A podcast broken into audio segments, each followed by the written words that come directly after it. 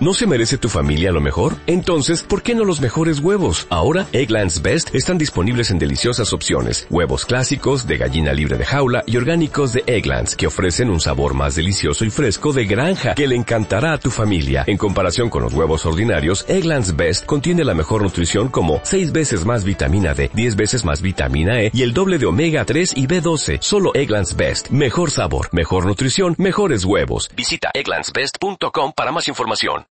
Efecto mariposa. Pequeñas desviaciones en el aire de la radio.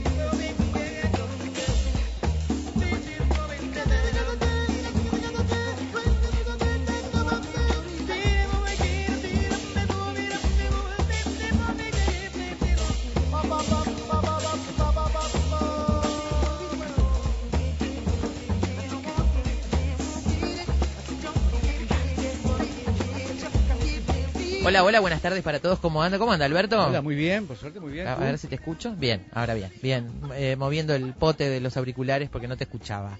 Acá, si, lo- si los enchufás acá, se escucha mejor. Sí, Acá en ese otro. Ah, en este otro.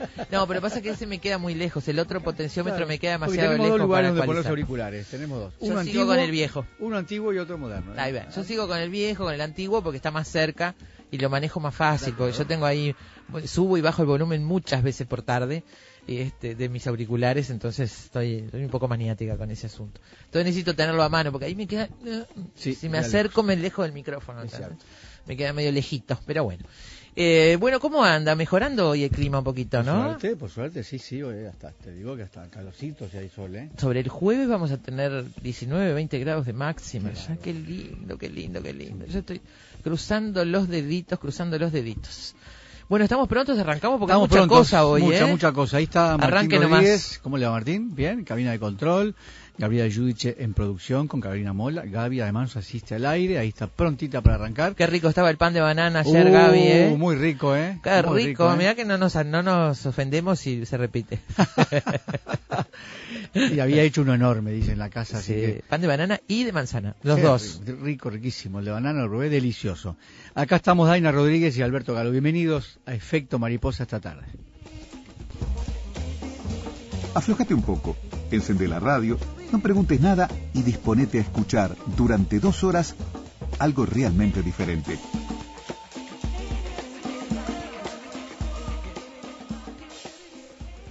Bueno, amigos, título de hoy, la televisión, una serie de televisión, se llama Vikingos. Y viene acá, hay mucho más que una serie de televisión porque hay toda una historia fascinante para contar a propósito de los vikingos, ¿no? Muy linda serie, ¿eh? Vikingos es el título de una serie de televisión que es coproducida entre Canadá e Irlanda, creada por Michael Hirst, eh, originalmente para el canal History Channel, pero aquí en Latinoamérica la emite Nat Geo, National Geographic. Eh, los capítulos de estreno van los lunes a las 22, lo que pudimos averiguar en estas horas es que va por el esta semana es el episodio 3. Eh, y se repite los jueves, ¿no, Alberto? A las 11 de la noche. Parece que los jueves a las 11 de la noche la dan los lunes, ¿no? Para el que no La- la ha visto todavía, claro, el, original el capítulo estreno es el lunes a las lunes. 22. Eh, el que todavía no la ha visto y tiene interés en verla, tiene una ocasión de ver el tercer capítulo este jueves a las 11 de la noche. Vikingos está basada en las leyendas sobre Ragnar Lodbrok. Voy a tener serios problemas esta tarde con la pronunciación. somos dos, somos Les pido dos. disculpas a todos los vikingos que me estén escuchando. Uno de los héroes más famosos de la cultura nórdica. En realidad, eh, parece que es una mezcla de varios personajes, ¿no? Por lo menos de dos personajes. Este Rag- Ragnar Lodbrok, que es el protagonista de, de esta serie. Es el, el- el personaje al que se le atribuye el saqueo de Northumbria, Francia y Bretaña, digamos, ¿no? Es el personaje que quiso salir de los saqueos del este para aventurarse en el oeste, digamos, y, y, fuera de esa zona cercana donde saqueaban ellos alrededor del pueblo donde vivían. Y este era el más aventurero, digamos, ¿no? Claro. Incluso tiene un entredicho importante con el, el quien sería el jefe de la tribu de, de los vikingos en ese momento. El, el, jefe tribal, sí, el conde Haraldson. Exactamente, que quiere más bien quedarse. Bueno, lo que pasa es que tienen pocos en recursos. Este, en el este tenían una, una ruta conocida. Que, que, según nuestro personaje, nuestro protagonista, estaba ya muy agotada. No lleva nada porque lleva a pueblos pobres, pobres como los de ellos, digamos, ¿no? Y eh, este pueblo, según dice la serie, tenía una, una visión muy mítica de lo que pasaba hacia el este y hacia el sur, con lo, eh, muchas más riquezas y muchas más posibilidades de desarrollo comercial. Esta, esta gente que fue los campeones de la navegación, ¿no? Y de, y de, la conquista, digamos. Y de los saqueos, no sé por qué tenemos tanta simpatía. Bueno, parece que... la verdad. Sí, Campeones de los saqueos. De la guerra, de la sangre, Sí. no le tenían miedo a nada. No, realmente. Iban arrasando con lo que encontraban. La serie retrata a Lodbrok como guerrero curioso, navegante tecnológicamente innovador, ambicioso, rebelde, que construye un barco para lanzarse a explorar los territorios al oeste de Escandinavia, desobedeciendo al jefe tribal, que es nada más y nada menos que Gabriel Ver, ¿verdad? Es el jefe de la tribu. Eh, la serie es una creación del productor Michael Hills, como decíamos, es autor, entre otras, de Los Tudor, que fue una exitosa serie, este, también producida para, para la televisión. Así que ese será el título de hoy y los temas, bueno, en- para empezar, la serie de History. No me gusta nada que le hayan puesto Se acerca la tormenta. Le están copiando a Game of Thrones. No me gusta. Yo, este, la- verdad, son unos atrevidos.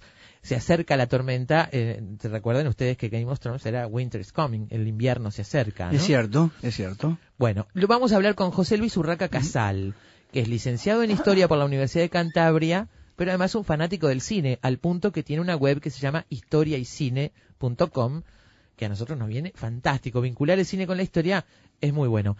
Bueno, José Luis eh, hace una reseña de esta serie Vikingos, así que lo primero que vamos a hacer es hablar sobre la serie con este especialista. Vamos a charlar sobre la serie, sobre el director también que tiene otras series previas importantes, sobre la estética de la serie que parece de alguna manera seguir el camino de otras y eso también la hace muy muy atractiva. Los cuervos juegan un papel muy importante en esta serie, ya en el comienzo aparecen allí una bandada de cuervos y aparece el dios Odín en el primer capítulo, uno de los dioses eh, de los bueno que en los que creían los vikingos. Pero los cuervos, los cuervos realmente juegan un papel importante en la serie. Es un símbolo de la mitología vikinga. Es un símbolo muy importante. Muy importante en su mitología. Claro. Así que vamos a repasar una entrevista que tuvimos en algún momento espléndida. Realmente la recuerdo como una entrevista impactante. De verdad. eh, con el profesor Alex Kaselnik sobre la inteligencia de los cuervos. Los cuervos, en realidad, este, son mucho más, herramientas. claro, mucho más inteligentes de lo que uno piensa y aparte están estigmatizados, pobres bichos. Sí. Eh, es como los gatos negros, digamos, ¿no? Sin embargo, bueno, lo- los cuervos este, son, como tú decías, capaces de fabricar, por ejemplo, herramientas, ganchos para sacar objetos de abajo de otros objetos, para procurarse alimento. Bueno, de todo eso va la entrevista que vamos a repasar hoy. Kaselnik hizo investigaciones dirigidas a una gran variedad de temas, desde los procesos implicados en la toma de decisiones hasta las bases ecológicas y cognitivas del uso de herramientas en los cuervos. Realmente impresionante lo que nos contó, así que esperamos que lo disfruten como, como nosotros. Luego, la producción del norte, la producción nórdica en televisión, ya no con, con temática vikinga, sino con temática actual y sobre todo policial. Eh, las series negras nórdicas tienen eh, muy buenos ejemplos. El artículo que tenemos acá para compartir con ustedes se llama Cinco oleadas de buena televisión. Hay algunos ejemplos que conocemos, otros que no. Quizás podamos repasarlos para contarles a ustedes de qué viene la literatura policial nórdica y las adaptaciones a la pantalla chica.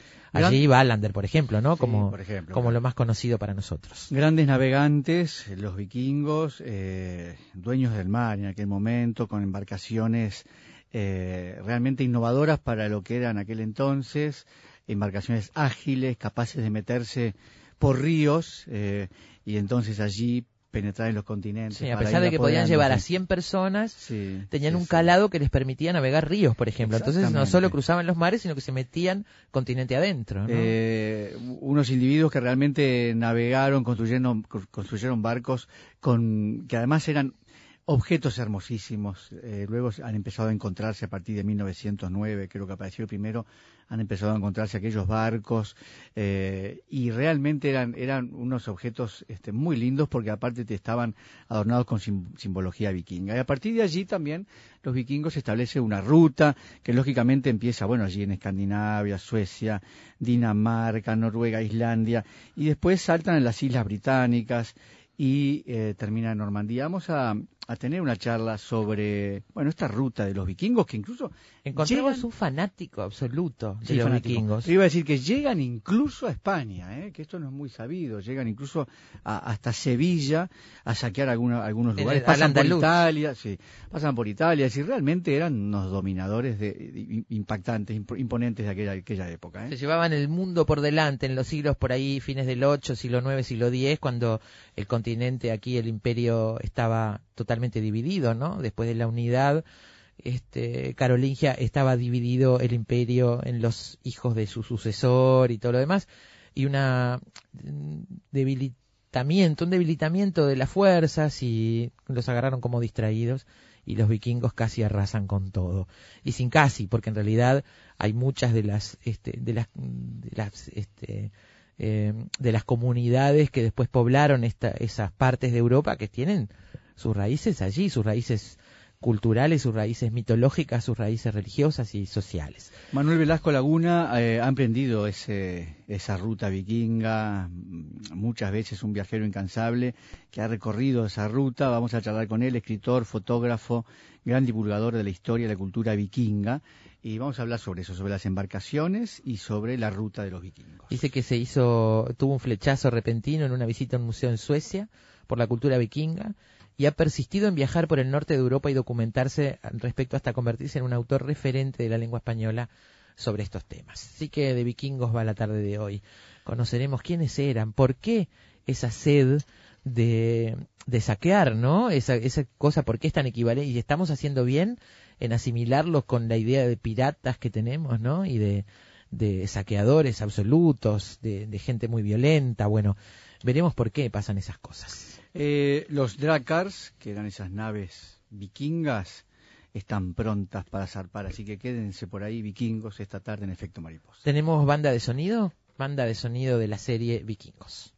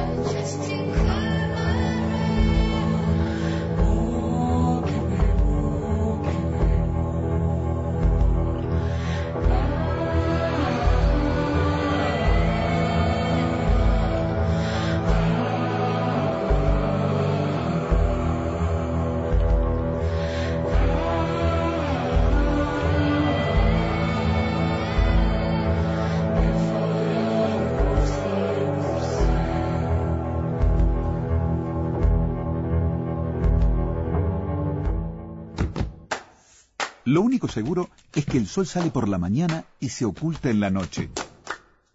Lo que sucede en el medio es culpa de efecto mariposa. Sorprendete con nosotros. Efecto mariposa.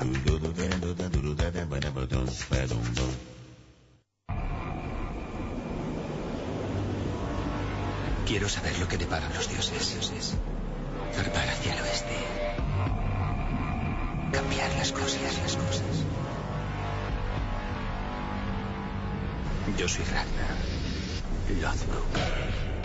He oído historias, Roro, de grandes ciudades y tesoros. No pienso arriesgar mis naves ni mi reputación. Son mis barcos y van a donde yo los ordeno. Hemos construido un barco. Y por primera vez iremos al oeste. Podría matarnos por desobedecer. Si yo no estuviera, tú podrías cuidar de nuestra familia. No iré a menos que seamos iguales. Tú y yo siempre seremos iguales. Somos hermanos. Ha habido una reunión. Les mostramos el hacha. Debemos observar y esperar. No debí confiar en ti. Esto no es el fin. Solo es el principio. Estaba sobre los enemigos caería un castigo divino. Y así ha pasado. Nos vamos al siglo VIII, Alberto. Al siglo VIII, al Vamos. norte, al norte, este, en la Edad Media escandinava, eh, y nos vamos a explorar el mundo hacia el, hacia el este, digamos, y hacia el oeste, ¿no? Sobre todo hacia el oeste, digamos, que es lo que quiere el héroe de vikingos, Ragnars, que lo que quiere es eh, ir hacia hacia el oeste, eh, contrariando la, el hábito hasta ese momento, ¿no? Sí, lo decíamos al comienzo, José Luis Urraca Casales, licenciado en Historia por la Universidad de Cantabria, responsable de la web eh, historiaycine.com. José Luis, bienvenido a Efecto Mariposa, muchas gracias por estar con nosotros esta tarde. ¿eh? Eh, muchas gracias a vosotros. Eh, José Luis, cuando pensábamos que ya no iba a haber una serie que pudiera de alguna forma superar o equiparar a Game of Thrones, aparece Vikingos por suerte, eh, una serie espectacular. ¿eh? Pues, pues sí, sí. En este caso el, el canal History eh, norteamericano pues ha decidido apostar por series de ficción histórica y siguiendo esa misma serie que tú acabas de citar, pues ha querido realizar una ambiciosa producción que en este caso nos traslada al siglo al siglo VIII, al siglo VIII, cuando comienzan esos esas exploraciones, esas pequeñas incursiones que los eh, vikingos empezaron a realizar por por el oeste de, de Europa y que llevaron bueno pues a, protagonizar incursiones que, que amenazaron las vidas pues de las poblaciones de Inglaterra, de Francia, incluso de, la misma España. A ahí me quiero detener yo un momentito ahora, ya antes de empezar a desentrañar un poco toda esta historia. Eh, y es esto, tú decías, am- amenazaban las vidas, eran grandes saqueadores eh, que arrasaban realmente con todo, ¿no? En- Entonces, la, la bueno, la, la serie está eh, obviamente contada desde ese punto de vista eh, y, y el, espectador empatiza con ellos, digamos, los, los seguimos, los entendemos. Pero mi pregunta es, ¿por qué simpatizamos con los vikingos eh, siendo lo que fueron y de repente en el otro en el otro extremo del mundo los mongoles por poner una un ejemplo no nos son tan simpáticos pero pero los vikingos despiertan algo un interés como diferente ¿por qué te parece? Bueno, puede ser eh, quizá porque en el Renacimiento, eh, que es cuando empieza a escribirse más sobre, sobre los vikingos, sobre los normandos, los, los, los hombres del norte de Europa, pues hubo una visión bastante romántica que quizá es la que ha perdurado hasta nuestros días, mientras que los mongoles son algo ajeno a la cultura occidental y por lo tanto que también eran bárbaros, pero en este caso han quedado quizá eh, más dentro de esa de esa concepción un poco más extraña, más extranjera, ¿no? Los vikingos parecen algo más propio de la cultura occidental y además ha habido, bueno, pues un buen número de películas que, que han y, y, producciones que nos les han acercado un poco, Claro. a pesar que, como tú dices, que eran eh, eh, excesivamente violentos en, en sus incursiones. De hecho, la mayoría de las aterrorizaron a la comunidades... población de la época. Eh, bueno, nosotros lo vemos como algo más romántico. Y en este caso la serie lo presenta muy bien porque los protagonistas precisamente son los habitantes de una región y de, un- de una serie de un poblado y unas, unas aldeas vikingas y bueno, pues es fácil al espectador empatizar con, con ellos. En este sentido, ¿cómo los trata la serie? ¿Cómo trata a los vikingos? ¿Qué es lo que dice la serie sobre la razón de los vikingos y sobre, digamos, cómo hace para empatizar con un personaje que es un saqueador un violento de un grupo de personas violentas que vienen este, a, a matar sin, sin ningún prurito?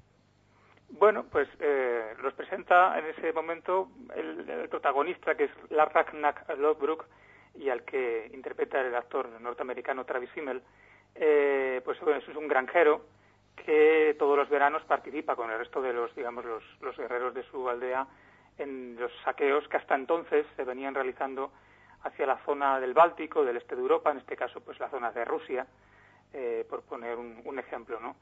Eh, sin embargo, los nuevos adelantos, él tiene, eh, la serie lo presenta de la siguiente manera, tiene un amigo que diseña un nuevo tipo de barco, que es lo que nosotros hoy conocemos como los Drakkar, que eran barcos muy rápidos, de, de poco calado, les permitía eh, eh, recorrer, eh, subir los- el curso de los ríos hasta algunas poblaciones. Eh, bueno, pues lo presenta con su familia, con sus amigos, con, con, bueno, con sus vecinos, y que van en busca de un poco de la, de la aventura que supone, eh, la serie lo presenta, eh, descubrir, tiene que haber tierras hacia el oeste, y en este caso van a llegar a, a Inglaterra, al norte de Inglaterra, donde, bueno, pues eh, conocen una nueva cultura que para ellos hasta entonces era, era desconocida, y empiezan a, a saquear. Es lo que tiene, digamos, una película, una, en este caso una serie de acción, eh, ver a sus protagonistas, pues bueno, lanzados a la aventura, digamos, a la exploración, a lo, a lo desconocido, eh, y bueno, pues eh, en un clima de amistad, de solidaridad entre ellos. Eh, ya en los comienzos de la serie, no sé, creo que en el tercer capítulo, por ahí ya aparecen eh, las primeras cruces católicas, ¿no? Efectivamente. tal vez anunciando lo que será el camino que van a recorrer, el camino religioso que van a recorrer los vikingos, ¿no? Eh, sí, la serie presenta, digamos, un poco la dicotomía entre los, los vikingos con sus, con sus dioses, ¿no? La mitología nórdica, con dioses como Odín, como Thor, eh, y luego, por otro lado, lo que ya estaba asentado en, en Inglaterra, que era el cristianismo. En este caso, ellos, la primera toma de contacto, y que se basa en un hecho, hecho real del año 793, eh, que fue la- el saqueo de un monasterio en el norte de Inglaterra, pues entran en contacto con la cultura cristiana, porque el cristianismo ya estaba extendido eh, desde hacía tiempo en, en Inglaterra. Y entonces la serie lo que hace un poco es un poco contrastar esa religión cristiana que solamente cree en un solo Dios y en esos dioses guerreros, digamos un poco eh, de la mitología nórdica. Sí. Y efectivamente, eh, hacia el siglo XI, eh, eh, la, la zona de Escandinavia, Dinamarca, Noruega, etcétera, habían adoptado, empezaron a adoptar, eh, se expandió por, por esas tierras eh, el cristianismo. ¿Los vikingos se van a convertir al cristianismo también? Sí, Eh, sí, sí, sí. A medida que se- porque ellos se van asentando en los pueblos que en muchos de los pueblos que van tomando se van quedando, ¿verdad? Eh, ¿O los no? vikingos. Sí, ¿o no? Bueno, la mayor parte de las incursiones fueron simplemente lo que eran saqueos, Sí. eh, que podían durar pues desde días hasta semanas o algún mes. Sí hubo algunos asentamientos, por ejemplo en Inglaterra hubo algún reino vikingo y en, en la zona de Rusia, en la zona del Volga eh, también. Y evidentemente, pues bueno, pues el- lo que era la convivencia con la población local, en este caso el cristianismo pues tenía unos unas dotes para expandirse y para para ganar terreno muy, muy importantes, ¿no? Y hubo al final pues reyes que que, lo aceptaron eh, como religión. Em, Luis, em, volviendo a la serie, tratándose de una producción original del canal History, uno puede esperar que sea, que quizás tenga algo de divulgativo y didáctico más que tratándose de otras cadenas. Eh, tengo entendido que ahí eh, se de- la serie se detiene bastante en mostrar, por ejemplo, la vida cotidiana, por ejemplo, las partes relativas a la mitología y a, la, y a, la- a esa religión pagana, a esos dioses, a la relación del- del- de las comunidades con esa visión del mundo, y que en este sentido está bastante bien hecha. ¿Esto es así? Bueno, la, la real- la realidad es que eh, la serie eh, presenta unas características que lo hacen todo muy verídico, en este caso que parece real. hay algunas cuestiones que pueden ser mm, no históricas, porque no hay conocimientos. Hay que tener en cuenta sí, es que, casi... el personaje principal, por ejemplo, eh, es, digamos, tiene, tiene mucho como el rey Arturo, está forjado en torno a una leyenda y posiblemente confluyen en él varios personajes, porque los hechos que se nos están narrando en la serie de este personaje no fueron recogidos hasta dos siglos más tarde. Es decir, lo que pervivió fue la tradición oral. Entonces, en la serie si vemos, por ejemplo, pues cuestiones como eran las actividades cotidianas, la pesca, eh, algo del comercio, un poco cómo se organizaban eh, socialmente, aunque aquí hay algún tipo de, de, de inexactitudes que, bueno, pues es necesario quizá tener unos previos conocimientos históricos para saber diferenciar lo que, es, lo que se ajusta a la realidad y no. Por ejemplo, no aplicaban la pena de muerte. En el primer capítulo ya vemos, es el primero o el segundo, una pena de muerte, un ajusticiamiento. Lo que se hacía era condenar a, digamos, la máxima pena que existía era condenar al sujeto al ostracismo, es decir, un poco desterrarlo a los bosques, pero no había pena de muerte. Esta quizás sea una de las razones, este, eh, digamos, esta, esta rigidez y el ostracismo, quizás sea una de las razones por la que tanto saqueador andaba por ahí por el mundo, ¿no? Bueno, se, se, se atribuye al hecho de que hay varias se, se, cuentan varias explicaciones. Eh, una de ellas era la sobrepoblación, que en este caso llevó, aparte de, de los habitantes, a, a, buscar suerte en el exterior. Otra es, pues, la mejora, digamos, las mejoras tecnológicas, ese barco, el Dracar, que permitía eh, navegaciones eh, a más larga distancia de, que, de las que se habían realizado hasta entonces, y luego que también a propias luchas internas que hacían que, bueno, pues alguno de los grupos eh, tuviesen que, que, que, migrar. Volviendo, volviendo la recreación, es muy buena la recreación de lo que son las aldeas. ¿eh? y la, la, forma de vida. Eso yo creo que está bastante bien, bien logrado. Y efectivamente a un, a un canal como el History se le supone un plus, claro. aunque tampoco tiene por qué serlo histórico en, en, en el 100%. Es decir, ahí el, el, propio guionista, que es un veterano de lo que son las producciones históricas, Michael Hirsch, en su haber están series como Los Tudor, eh, pues por ejemplo, eh, dice claramente que, bueno, que, que, que, hay lagunas y que se toman ciertas libertades dramáticas, porque al fin y al cabo ellos no escriben un libro para unos cientos de personas o miles de personas, claro. sino que crean una serie para llegar a una, una audiencia de millones de personas a lo, a lo, largo de todo el mundo. Las lagunas en la historia siempre son buenas para la ficción. sí, completamente de acuerdo. Hay, eh, digamos, con respecto a estos datos o estos elementos, me gustaría preguntarte, eh, algunos elementos que aparecen allí, hay una muy mentada, un muy mentado instrumento que es lo que nosotros entenderíamos como brújula, por ejemplo, y, y, aparentemente ya en el primer capítulo aparece algo como un cristal que miran a contraluz este, y que parece ser el, el, instrumento que usaban para guiarse, ¿o no? Eh, bueno, es decir, eh, no se han hallado y sí, eh, tú haces referencia a una especie de brújula y luego lo que utilizan, eh, ellos tenían conocimientos astronómicos, eh, los tenían que tener porque si no, no hubiesen podido hacer la, algunas de las navegaciones que realizaron claro. y guiarse, por ejemplo, hasta Inglaterra. ¿no? Algunos de los viajes sí es cierto que fueron eh, fortuitos el, el, llegar a algunas zonas. Y es cierto que esa brújula a la que tú haces referencia, eh, aquí la polémica ha llegado, eh, porque ha habido polémica por parte de algunos historiadores, es si es respecto a lo que se conoce como piedra del sol, que es una piedra que incluso si no está el, el astro solar eh, permite eh, reflejar la luz, ¿no? Sobre la brújula, vamos a poner si estuviese nublado, nublado eh, esa piedra captaría luz y la reflejaría sobre la brújula, que es una brújula eh, solar. bueno, no se han hallado en, respecto a yacimientos de la época piedras del sol.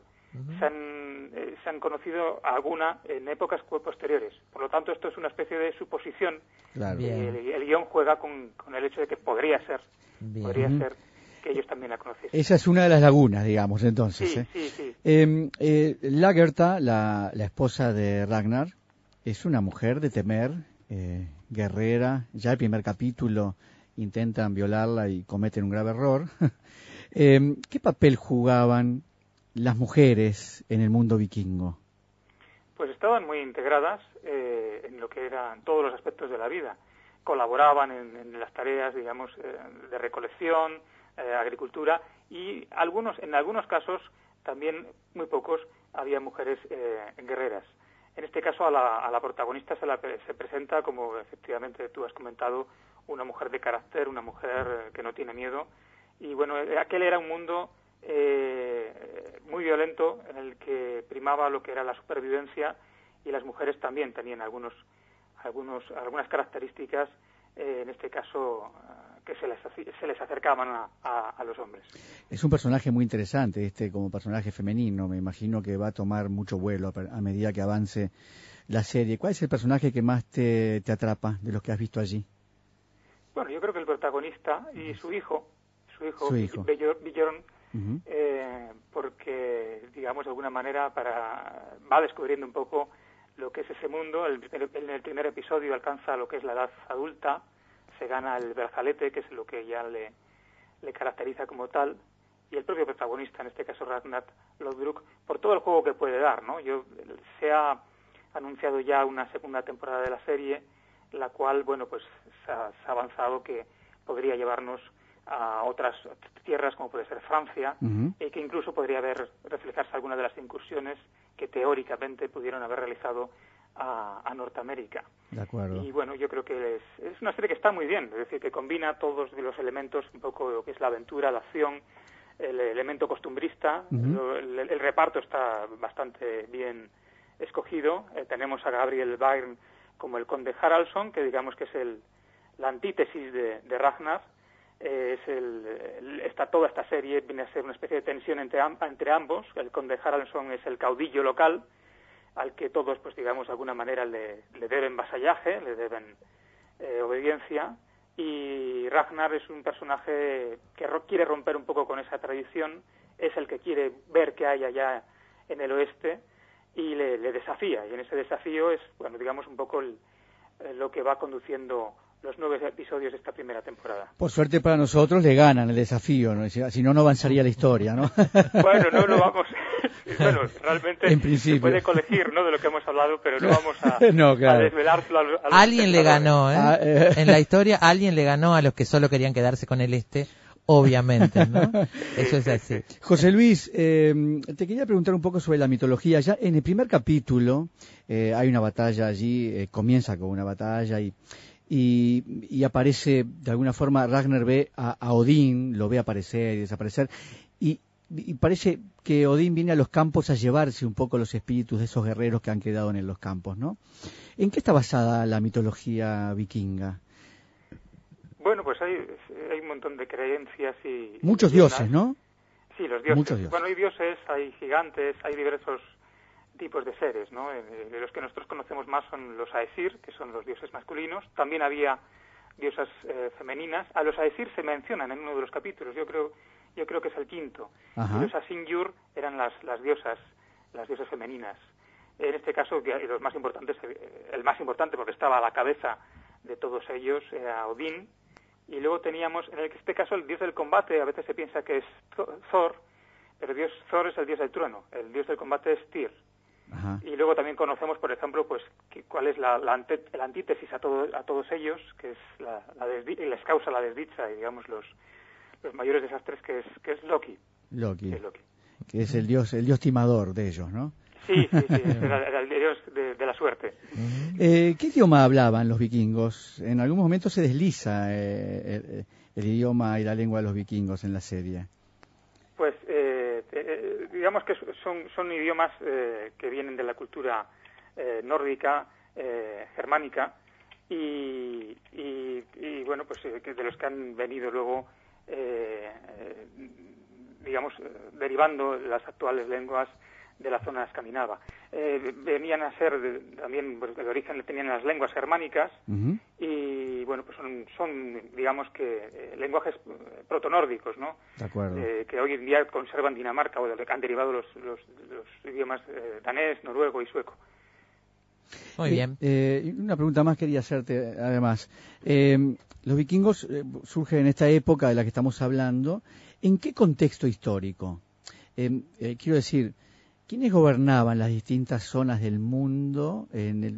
para poner un poco en contexto la aparición de los vikingos, ahora desde el punto de vista político, digamos, ¿no? ¿En qué momento aparecen del mundo? Bueno, los vikingos empiezan a, aparecer, tenemos constancia de los mismos en torno al, al siglo al siglo VIII y, y en ese momento, pues para situarnos un poco, pues estaba el Imperio Carolingio, digamos en esa en la zona norte de, Europa eh, y, en la zona de Inglaterra, que es a la que ellos acuden, pues está dividida en ese mismo momento en los que ellos empiezan a aparecer. Eh, en ella, pues dividida en diversos reinos, que es lo que después de la desaparición del Imperio Romano, que es la que permitió el, que ellos tuviesen eh, determinados triunfos en, la zona.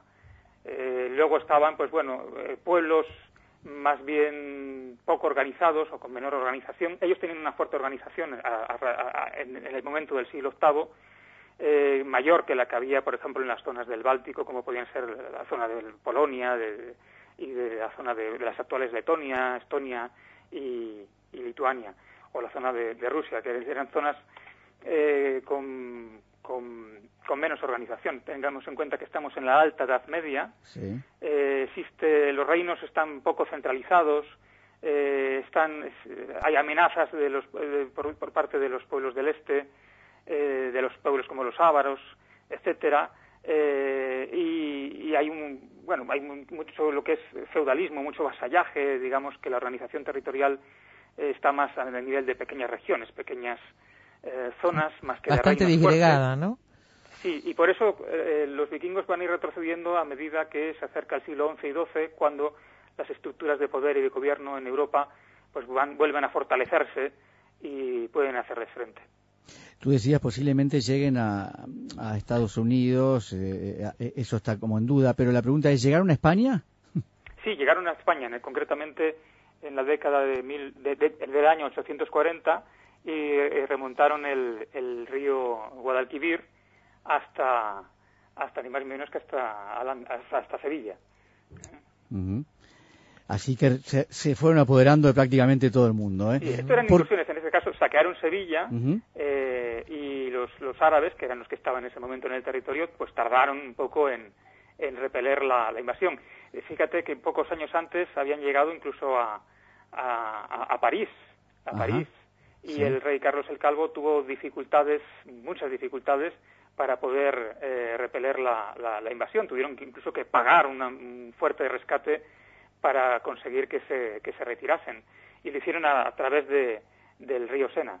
Eh, por eso lo que decía antes, que, que esos barcos de, de poco calado y que permitían bueno subirse a ellos a entre 40, 60, a veces 100 personas, pues les ayudaron a recorrer y a subir el curso de los ríos y por lo tanto, por lo eh, tanto, pues bueno, pues eh, tener esos éxitos. ¿Se han encontrado restos de, de, cuerpos? ¿Eran tan grandes como se dice que han sido? ¿O esto forma parte de lo mitológico? ¿Eran tan altos? En los registros a veces, incluso en la serie, aparece, aparecen mencionados como gigantes, como hombres enormes. Bueno, posiblemente fuesen de mayor altura que el resto de la media europea, algo que ha venido sucediendo hasta nuestros días, no te puedo precisar en ese aspecto. Pero sí es cierto que en los últimos años vienen realizándose descubrimientos y hallazgos arqueológicos eh, de sus pertenencias y sobre todo de lo que eran los algunos barcos, en algunos casos eh, muy bien conservados. Eh, por último, José Luis, ¿por qué desaparecieron los vikingos? Bueno, vikingos es, la forma en la que más o menos fueron eh, referenciados o denominados por, por el resto de, de, los europeos, que fueron los, los que realmente narraron sus, sus, sus incursiones.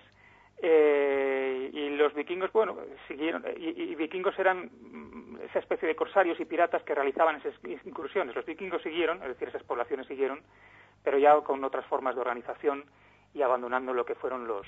Las formas de vida esas, claro. Sí, sí.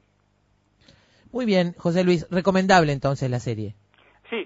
Muy recomendable. Concretamente hoy en España se emiten los tres últimos episodios y ha tenido un gran, un gran éxito de, audiencia, así que eh, es muy recomendable, ha tenido mucho éxito. De hecho, eh, antes de, de, terminar su emisión en Estados Unidos ya se había anunciado la segunda temporada, con lo cual podremos seguir disfrutando de las... Por acá estamos recién en la tercera semana.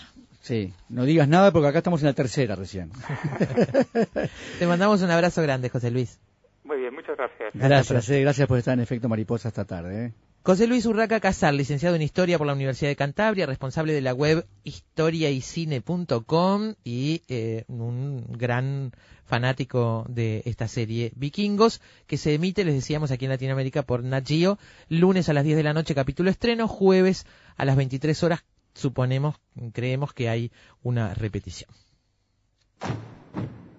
Investigadores, matemáticos, escritores, deportistas, historiadores.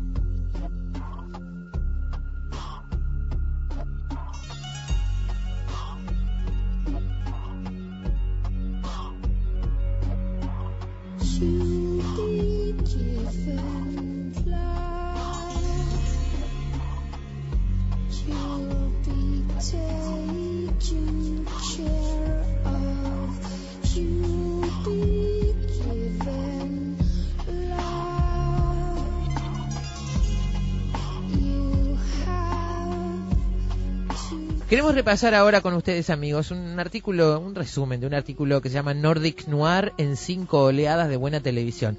Ya que estamos en televisión y con temática nórdica, vamos a ver la literatura policial nórdica de esta época que se transforma en series de televisión de muchísima calidad. Es un artículo que está escrito por Carl Gustav Risund, eh, y, en internet y bueno, y empieza mencionando a Ballander. Vas a tomar la literatura nórdica que se transforma en serie, porque si no tenemos que estar dos días, porque la literatura nórdica policial es enorme. No, no, la que se transforma en serie. Porque hay muchas que no la llevan a serie. Y no, no, no, justamente, Nordic Noir en cinco oleadas de buena televisión. Ese es el artículo. Eh, eh, lo que dice Risund es que Ballander es la madre del cordero. Dice, aunque el célebre personaje literario de Mankel será probablemente recordado por la posteridad como un Kenneth Branagh profundo y atormentado, véase Ballander 2008, la cosa viene de muy atrás.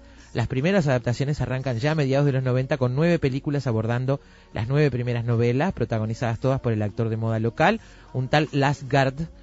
Su éxito derivó en otra serie de televisión aún más exitosa que se emitió en Suecia a mitad de la década, el Ballander de 2005, o 26 episodios con material nuevo y rostro nuevo, ahora un tal Henriksson, otro conocido actor del terruño. Y fue esta serie, rodada íntegramente con actores suecos y emitida posteriormente en la BBC, la que embaucó a Branagh para adaptarse las tramas del libro. Toda esa serie está en DVD, las dos sí, todas. están en DVD y están en el cordón porque las veo allí, tienen todos Yo tengo ambas y los capítulos. la verdad es que el, el el Ballander de Branagh, yo creo que es lo mejor que ha hecho Branagh en toda su vida. Es buenísimo. Es muy bueno, pero el, sueco es ¿eh? fantástico, fantástico también. Es genial, ¿eh? ¿eh? dice, el Ballander de Branagh es justo eso, su Ballander, que esto es otra cosa. Conviene revisitar esta serie ahora para comprobar los claves de la, de la, explosión actual del género. Todo es aquí, todo está aquí. En ese Ballander, por ejemplo, lo que importan son los casos, no tanto la vida interior del detective, la fotografía es más plana, realista, al contrario que la turbadora exuberancia del producto inglés, que es maravillosa la exuberancia del producto inglés del Branagh, del Ballander de Branagh. Eh, se, consigue en internet, se, están en DVD, véanlas. vale la pena si les gustan ¿eh? las series policiales, no dejen de ver esta, esta serie. Después habla eh, habla este articulista de dos series que yo no conozco y me dejó con muchas ganas de verla. Una de ellas se llama Forbiddelsen y es la serie que dio lugar al remake estadounidense The Killing. Yo vi The Killing, no sabía que venía de un original de Dinamarca y la verdad me encantó. Y sabiendo ahora que el original es, es de Dinamarca, me cierra muchas cosas. Ah, claro, No, claro, quiero ver el original. no se entendían, claro. Me No, se entendían, pero me sonaban raras para un producto de, de la televisión estadounidense. El lugar, la forma de filmar, el tempo, eh, la calidad de los personajes, la forma narrativa, me sonaba extraña. Pensé que cuando, cuando la empecé a ver, yo dije, ¿esto de dónde es? Parecía, eh, yo dije, debe ser, hablaban en inglés, digo, debe ser canadiense, australiana, porque... Sí, sí, esa cosa rara que no Rara, no me cerraba, exactamente, no me cerraba. Eh, dice ¿Cuántos de ustedes levanten la mano no se percataron de Forbiddersen al abandonar frustrados el final de la primera temporada de la serie de la AMC? ¿Cuántos no la devoraron entera y de golpe y la terminaron satisfechos sin esa sensación de mareo tramposo? Eh, dice que es imprescindible, no solo porque tan solo la primera estación, la primera temporada de la adaptación es un calco del original eh, y que, que todavía no se conoce allí al asesino, pero es más compleja y adulta que The Killing, aunque haya este, aunque haya eh, despejado eh, muchas dudas. Eh, dice si tienen que conocer a la verdadera Sarah Lund y al verdadero Jersey de Sarah Lund. Hace referencia al personaje de la serie estadounidense. Y después menciona otra que se llama El Puente en inglés, Bron Broen en el idioma original, la verdad no sé cómo se pronuncia. Y mira la historia que cuenta esta serie. Bueno, a, a Forbidden le da un 8, una puntuación de 8. A Ballander le había dado, déjame que te cuente, 6. Así que le da 8 a esta otra. Y a esta le da 9. Un cadáver aparece una noche en la mitad del espectacular puente que une Dinamarca y Suecia. Y en la mitad quiere decir exactamente eso. Hay una parte del cuerpo en cada país. Después el caso se comparte por la policía de Copenhague y de Malmö. Y cada departamento va a enviar un detective. Ella sueca, directa, cortante, rígida, eficaz, gélida, estricta, solitaria, casi autista. Él, danés, intuitivo, caótico, afable y animoso, sanguíneo y cachondo, y que encima tiene cinco hijos de tres mujeres diferentes, y que está por hacerse una vasectomía. Dice, entre los dos, oh milagro escandinavo, se va a establecer la química más portentosa de todas. No solo hablan idiomas diferentes y se entienden, adivine usted cuál es el danés y cuál el sueco, y ambos se van a retroalimentar a lo largo de la serie de manera tan civilina que ella terminará por humanizarse y empatizar y él por controlar sus impulsos. Eh, en medio, una trama enfermiza que crece y se complica por capítulos, donde va a aparecer un asesino en serie, en verdad monstruoso, el peor de todos, escurridizo y con aspiraciones terroristas superiores. a esta le pone nueve. Suena la relación entre los, los protagonistas de, de Stieg Larsson, ¿no? De, las, de, las, de los libros y de, sí, sí. De, las películas. Bueno, son algunas menciones nada más, no son no fueron cinco, fueron tres oleadas de, televisión noir a partir de la literatura escandinava. Vikingos esta tarde en, en Efecto Mariposa, quédense por ahí, seguimos navegando, ¿eh?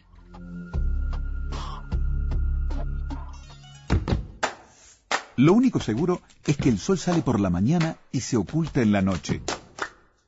Lo que sucede en el medio es culpa de efecto mariposa.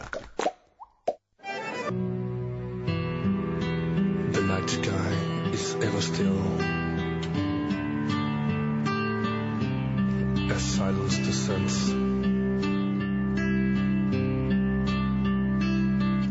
The four winds becoming one. Vikingos, el título de esta tarde para Efecto Mariposa. Los vikingos, como decíamos eh, con nuestro entrevistado al comienzo y comentábamos nosotros, veneraban al dios Odín, ese dios que perdió un ojo para poder ver el futuro. Odín tenía tres esposas y dos cuervos que llamaban Hugin y Munin. Los cuervos le enseñaron a, a Floke Vilgerson el rumbo a Islandia y los hijos de Ragnar Lodbrok, que es el personaje central, esta serie de la que estamos hablando ahora, sus hijos pelearon bajo el estandarte del cuervo cuando condujeron al gran ejército pagano que devastó Inglaterra. En la mitología nórdica, esos cuervos de los que hablabas, Hugin y Munin, se sentaban en los hombros de Odín y le informaban de todo lo que veían y oían. Eh, Hugin representa la reflexión y su compañero Munin representa la memoria. Odín los enviaba volando en torno al mundo cada día para enterarse de las novedades. los vikingos utilizaban mucho esa imagen del cuervo, la ponían como símbolo en sus velas, en sus estandartes, como decía Alberto, y bueno, y acompañaron a los vikingos en su conquista del mundo. Decíamos al comienzo del programa que Alex eh, eh, es biólogo, egresado de la UBA. Desde hace más de tres décadas reside en Gran Bretaña y es conocido internacionalmente por sus estudios en el comportamiento animal. Ha trabajado en los departamentos de zoología y psicología en la Universidad de Oxford, Groningen y Cambridge. En 1990 formó en Oxford un grupo de investigación que dirige en la actualidad eh, y el objetivo común de este grupo es eh, el de unir las teorías ecológicas, psicológicas, económicas y evolucionistas con el trabajo experimental. Kaselnik ha llevado a cabo investigaciones dirigidas a una gran variedad de temas, desde los procesos implicados en la toma de decisiones hasta las bases ecológicas y cognitivas del uso de herramientas en los cuervos, por los cuervos, diría yo. Desde 2011 integra la Royal Society y la Academia Científica, eh, que es la Academia Científica más antigua del mundo. Y la entrevista justamente eh, que estuvimos en algún momento con él, que es súper interesante, tiene que ver con los cuervos y, eh, bueno, su gran inteligencia, cosa que normalmente no creemos que sea así.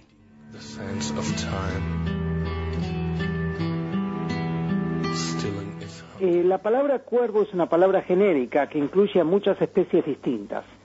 Eh, los biólogos hablamos de los córdidos, es toda una familia de, aves que, mm, que incluye muchas, muchas especies. La especie en particular a la que yo me, asocio eh, son los cuervos de Nueva Caledonia, que es una especie que viven en esta isla que queda en el Océano Pacífico, eh, a unos mil o dos mil, dos mil kilómetros de la costa de Australia, en una isla, la isla de Nueva Caledonia, y que tienen la característica de que eh, en la naturaleza eh, utilizan herramientas con frecuencias para extraer larvas de coleópteros, larvas de, de escarabajos y otras presas de cavidades en árboles, por ejemplo. Cuando usted dice herramientas, ¿a qué se refiere? Bueno, utilizan, por ejemplo, eh, una de las cosas que más usan son ramitas, que cortan para que tengan exactamente eh, la longitud que necesitan. También a veces toman una, mm, una rama de una planta y la esculpen, recortando lo que necesitan justo en la bifurcación para que quede en forma de gancho. Todo esto usando las garras y el pico. Sí, sí, exactamente, con, con las patas y el pico. Eh, la manera en que los utilizan las herramientas son muy interesantes, es muy interesante. Utilizan algunas de estas ramitas o palitos para irritar a estas orugas que viven dentro de, los árboles, comen la madera misma, estas orugas, y lo irritan hasta que la oruga muerde y luego pegan un tirón, como si estuviesen pescando.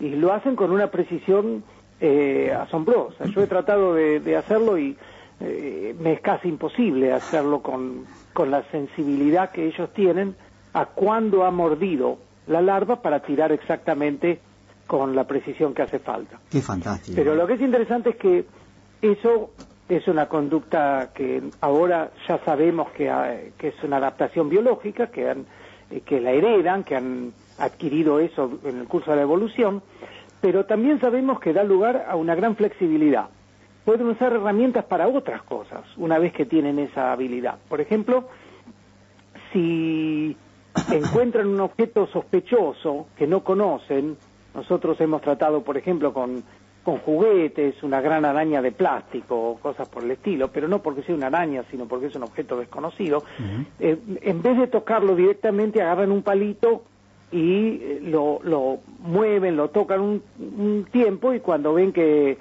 que no, que no responde, entonces se acercan y, lo investigan con el pico. Es decir, que usan herramientas no solo para extraer comida, sino también para adquirir información. Usted decía que esa, que esa habilidad la heredan.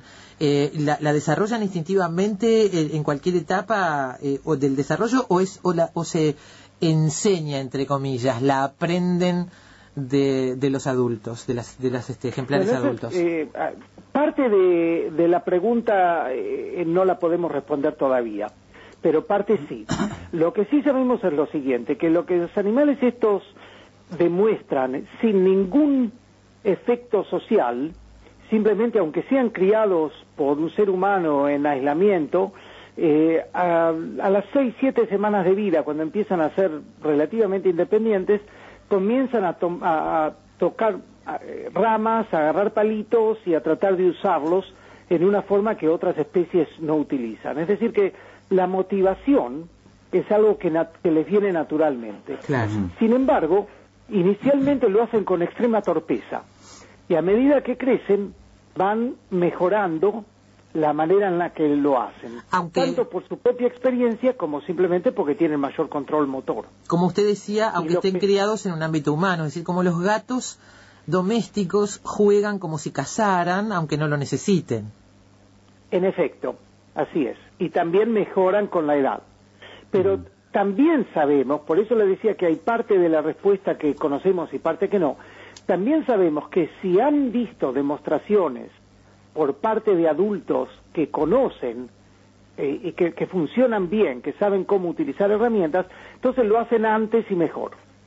Es decir, que efectivamente las dos cosas intervienen. Debo decir que eso pasa también con el ser humano.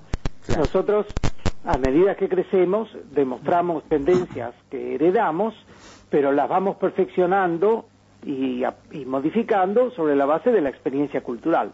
Eh, lo que es difícil es establecer exactamente cuáles son los mecanismos por los cuales la socialización le permite a los individuos de la especie hacer innovaciones, descubrir cosas nuevas que no están en el repertorio normal de la especie. Eh, profesor, ¿se, puede hablar de concepto de inteligencia? Porque ahí estamos. Eh, nosotros decíamos al comienzo del programa, cada tanto se pone en el tapete de la ciencia la inteligencia del delfín, la inteligencia del chimpancé, ahora la inteligencia de los cuervos. Pero, como usted decía, estamos estudiando un sistema inteligente, que es el de ellos, desde otro sistema inteligente, que es el nuestro. Eh, ¿Se puede hablar y se puede aplicar el concepto de inteligencia para estas cosas que hacen los cuervos? Sí, yo creo que aunque el concepto no está muy bien definido, es en realidad tan está tan divulgado tanto en el uso cotidiano como en el uso científico que pretender erradicarlo eh, es muy difícil, no, no funcionaría. Entonces lo que tenemos que hacer nosotros en nuestro trabajo es en, en cada estudio en particular definimos lo que queremos decir en este contexto por la palabra inteligencia y luego lo utilizamos. Para darle un ejemplo, en un trabajo reciente del año pasado, comparamos eh, el desempeño de estos cuervos de Nueva Caledonia y el de unos loros que viven en Nueva Zelanda, que se llaman keas, que, mm, que también tienen reputación de ser particularmente innovativos y exploratorios. Y lo que hicimos es que le dimos cuatro tareas muy diferentes. Algunas que requieren el uso de herramientas y otras que no requieren el uso de herramientas. Y lo que comprobamos es, cosa que no nos sorprendió, pero el detalle es lo que es interesante, es que cada una de las especies en realidad supera a la otra en ciertas actividades y pierde en otras actividades. Em, lo que uno podría llegar a llamar inteligencia es al cabo de muchas pruebas con tareas muy distintas, la flexibilidad del organismo para descubrir soluciones nuevas a fenómenos constantemente modificados. Em, la acumulación de experiencia. El ser humano, por ejemplo, perdón. La, acumulación de experiencia, digo. No, la acumulación de eh, observaciones que muestran flexibilidad en el comportamiento. Claro. Por ejemplo, si nosotros nos comparamos con la habilidad de una paloma mensajera para regresar a nuestro hogar desde un sitio desconocido, con toda seguridad vamos a perder. Ese aspecto de la inteligencia, la inteligencia espacial, localizadora, eh, es un aspecto en el cual la paloma le gana al ser humano. Claro, Si comparamos en cambio el lenguaje, la capacidad de, producir una sintaxis compleja y transmitir información por un medio simbólico, la paloma, por supuesto, no, no puede competir con el ser humano. Claro. Entonces, aquí tenemos dos ejemplos de dos formas de comportamiento en el que una especie supera a la otra. ¿A qué podemos llamar inteligencia? Bueno, podemos ser eh, antropocéntricos, es decir, centrarnos en la perspectiva humana, y decir que llamamos inteligencia a todo aquello en lo que el ser humano es mejor que las otras especies. Pero eso es hacer trampa. Otra posibilidad es tratar de ser más preciso y decir que el concepto de inteligencia, que es inicialmente difuso, se va precisando a medida que acumulamos más y más dimensiones de los problemas. Entonces, si, si una especie es buena en muchos problemas diferentes, desde los problemas mecánicos hasta los problemas simbólicos, los problemas de sociales, los problemas de inferencia lógica, eh, entonces eh, empezamos a decir si hay una dimensión en la cual podemos decir que tal especie efectivamente es más inteligente que otra. Debo decir que en general los biólogos no es eso lo que nos interesa.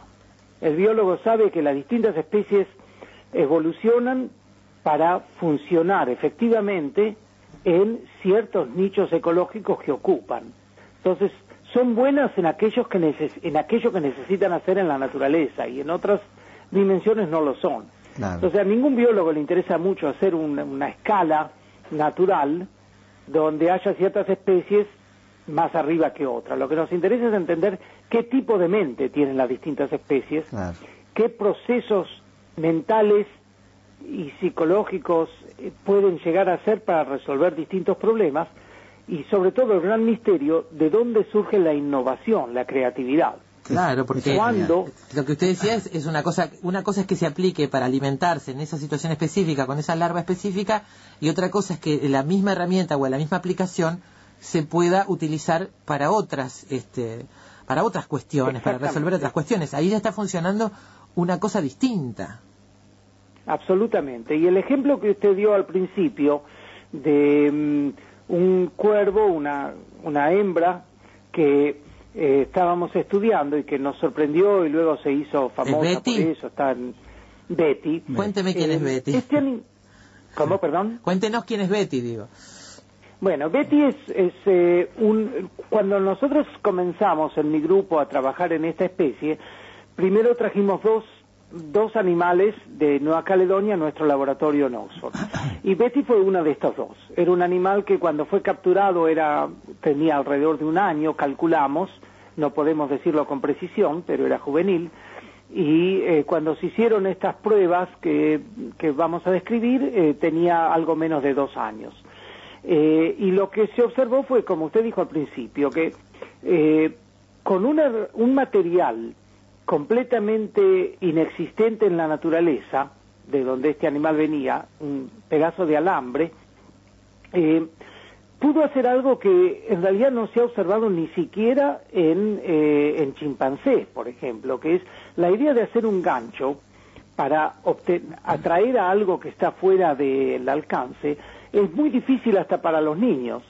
Cuando se comprobó este, se, se trató de hacer este mismo experimento en niños, se comprobó que hasta los 5, 6, 7 años, eh, muchos no se les ocurre esa solución. Y este animal nos sorprendió porque teniendo una especie de canastilla con comida en el fondo de un tubo y, un alambre derechito, cuando em, no consiguió extraerlo directamente con el pico o con el alambre derecho, lo dobló cuidadosamente para hacer una, una forma de bastón, lo tomó del lado largo, del lado recto, y usó el gancho para extraer eh, esa, mm, esa canasta. Todo eso, y luego lo volvió a hacer con distintos materiales y en distintas circunstancias. Usando ¿Cómo un animal intenta... Perdón, le perdí una palabra. Usando el, pico y sus garras, digamos, ¿no? Sí, en efecto, pero aún más. Eh, la primera vez que lo hizo, tomó el alambre, lo insertó en una grieta que había en, la bandeja donde estaba el aparato y tirando del otro lado, del lado distal, hizo como palanca y lo fue doblando. Y eh, de esa manera lo hizo. Es decir, no solo, en este caso no usó sus patas, sino que usó el pico, pero habiendo insertado el alambre de modo que se mantenga rígido como quien lo hubiese puesto en una morsa para trabajar. Claro, lo que equivale a, a, usar una herramienta para fabricar otra herramienta. En efecto, en efecto, es una cosa extremadamente compleja. Y luego hemos hecho muchos otros tipos de demostraciones. Em, yo diría que lo que es excitante de esta línea de trabajo es lo poco que entendemos lo que estamos observando. Debo decir que muchos de mis colegas nosotros, eh, digamos, tenemos distintas actitudes, hay varias corrientes intelectuales para tratar de explicar eso, eh, lo que vemos. Una de las corrientes em, trata de atribuir procesos del tipo de los que los humanos percibimos cuando observan algo por el estilo. Por ejemplo, decir que el animal observó el problema, hizo, ensayó soluciones en su mente, y eligió la que mejor funcionaba, tuvo lo que se llama un insight, una, súbita em, como iluminación, llamémoslo así, y eh, implementó esa salida. Yo estoy relativamente en contra, a veces no se puede evitar, pero trato de evitar en lo posible ese tipo de explicación porque me parece que en vez de fomentar la honestidad de decir que no lo entendemos, inventa un escenario al cual no podemos acceder experimentalmente y da la ilusión de una explicación. Por decirlo así, supongamos que yo dijese, ¿cómo se dio cuenta el animal de que hacía tal cosa? Bueno, porque vino un ángel y le habló al oído y se lo explicó.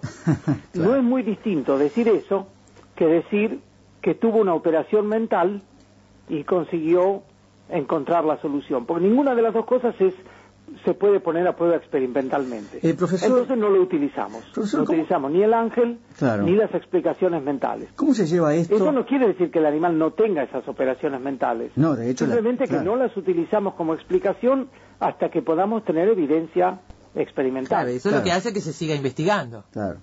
¿Cómo, en efecto. ¿Cómo se lleva esto? que sea divertido el trabajo. Seguro. ¿Cómo se lleva esto, profesor, al terreno de la evolución? Porque usted ha dicho cosas muy interesantes en esta charla y, bueno, algunos de sus escritos también. Eh, ¿Cómo se lleva esta actividad de Betty eh, al terreno de la evolución? Y la otra parte de la pregunta es si hay otros ejemplares que han hecho lo mismo, o esto solo lo hizo Betty.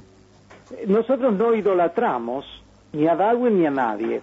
Darwin vivió hace más de 150 años eh, naturalmente no conocía la biología que conocemos hoy en día, pero lo que es extraordinario es que los fundamentos eh, de todos sus avances teóricos permanecen válidos hoy en día y han sido adaptados a nuestros conocimientos cotidianos, aún aquellos que tienen que ver con la existencia de cooperación. Em, para justificar la evolución de la cooperación, nosotros buscamos en qué manera eso coexiste con nuestra interpretación en términos de selección natural. Eh, es bastante importante esto porque eh, sí hay colegas que plantean esa, esa postura, pero no es la mía. De acuerdo, perfecto. Em, y la otra parte... Esa, era, una de las preguntas. Sí. Em, la otra que, a ver, no sé si recuerdo exacto todas las que me hizo, pero una al final era si Betty es el único animal que ha encontrado esta solución. Claro. Bueno, eh, no es la respuesta absoluta, pero eh, sí es el que ha hecho más cosas y mejor. Es decir, em, nosotros hemos puesto a prueba a nuestros animales en, en test muy diferentes. Uno de ellos, por ejemplo, era eh, consistía en poner unas un, un refuerzo, en este caso era comida, a cierta distancia y darle un palito corto con el cual no podía llegar hasta la comida, pero podía hacer el palito para obtener otro palito intermedio con el cual podía traer otro palo más que era más largo y recién este último servía para extraer la comida. Mientras que otras, otros de los cuervos vieron el problema y finalmente lo resolvieron con mucha práctica, Betty eh, lo resolvió de primera instancia. Eh, no, ella no ha sido elegida por ningún motivo que con anticipación nosotros supiésemos que era mejor. Creemos que la explicación de su mejor desempeño no se debe a que haya sido un genio, sino a que ciertas características motivacionales como el haber sido atrapada como juvenil, y entonces haber tenido una combinación de experiencia de campo, que es muy rica y les enseña a solucionar muchos problemas y además a aprender en un contexto social, con el hecho de no tener temor a no estar intimidado por los seres humanos y por la situación de cautiverio. Entonces la combinación de esos distintos factores hizo que sea más fácil, en el caso de Betty, que explore los problemas que le planteábamos y que inmediatamente los resuelva. Eh, pero no, eso es una especulación. En realidad, el, el, hecho objetivo es que es el animal que se ha portado eh, hasta ahora en nuestro trabajo con, con distinción, digamos así. lo que es curioso, lo que es curioso para nosotros es que el segundo animal que hemos tenido en calidad de desempeño ha sido una hija de Betty se llamaba WEC. Em, y bueno, la gente a la que le cuento estos que no son profesionales, lo primero que me preguntan es si creemos que es algo hereditario y que efectivamente se hereda la inteligencia entre los cuervos. Antes de que me lo pregunte, le respondo que con dos observaciones de dos individuos solamente no podemos decir nada. Claro. Profesor. No eh, podemos hacer estadísticas, no podemos. Pero esos son los hechos que podemos eh, presentar. La verdad tenemos que agradecerle mucho porque con todo el conocimiento que usted tiene acumulado en este tema, lograr explicarlo de esa manera tan atractiva para todos, estamos todos acá prendidísimos de, de la historia es realmente una cosa muy este, valorable por, por nosotros, hay que agradecerla porque somos un medio de comunicación y nos gusta eh, tratar las cosas desde un punto de vista serio, pero a la vez necesitamos que todos podamos comprenderlo. Así que ha sido, la verdad, un placer escucharlo. Me estaba preguntando si esta característica de los cuervos, esta cosa de, de que tengan algunas habilidades que otros animales no tienen, por lo menos estas muy visibles, este, no sean las responsables de, de que les tengamos un poco de miedo y que les hayamos hecho esta fama de siniestro, ¿no?